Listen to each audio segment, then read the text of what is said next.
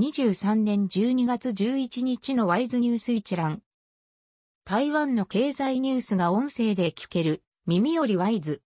こちらではトップニュースとその他ニュースのタイトルをまとめてお届けします。トップニュースは TSMC 熊本工場来年2月開幕4月生産開始か。11日付経済日報と連合法の報道によると日本政府に近い消息筋がファウンドリー最大手 TSMC は来年2月下旬に熊本工場の開幕式典を開催する計画だと明かした。日本初の16ナノメートル製造プロセスの12インチウェハー工場となる。当初、来年末までの生産開始を目指していたが、来年第2四半期前半にウェハーを投入する予定のようだ。TSMC は開幕式典で7ナノを採用する熊本第2工場など日本での投資拡大を発表すると予想されている。その他ニュースのタイトルは、TSMC の11月売上高、今年2番目の高水準。AUO、11月5%減収。クアンタ11月13%増収。MacBook 好調。ペガトロン、11月18%減収。本廃が、米、FII 増資、AI サーバー生産拡大化。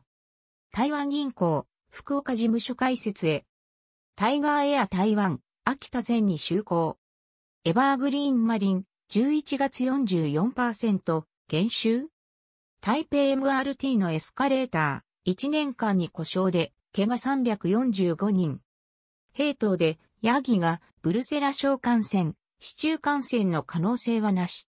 台湾産アテモや中国が第2弾輸入許可リスト。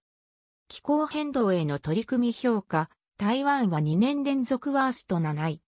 11月輸出総額3.8%増、2ヶ月ぶりプラス成長。企業の労働時間削減、60社1202人、減少。国民党の総統候補、講師、住宅購入補助の公約。学習指導要領に、脱中国化批判、国民党総統候補は見直し表明。米国防権限法の概要公表、台湾軍に包括的訓練提供。中国軍機1機が防空識別圏に侵入。中国艦艇2隻、尖閣諸島周辺に侵入。